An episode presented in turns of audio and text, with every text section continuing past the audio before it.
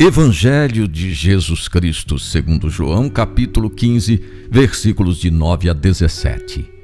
Como meu Pai me ama, assim também eu vos amo. Permanecei no meu amor. Se observardes os meus mandamentos, permanecereis no meu amor. Eu vos disse isso para que a minha alegria esteja em vós e a vossa alegria seja completa.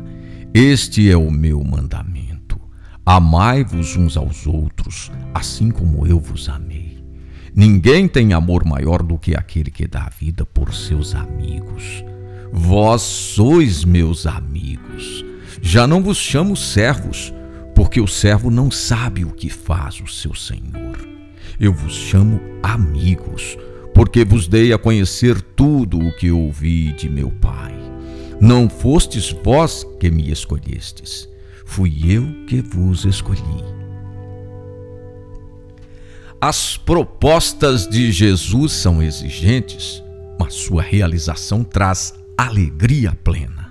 O amor que Jesus devota a cada um dos seus filhos e filhas é o mesmo amor com que o Pai envolve seu filho. E este dom se reveste de especial ternura. A escolha, a amizade e o amor a iniciativa é sempre de Deus. Não somos nós que escolhemos, Ele nos escolheu.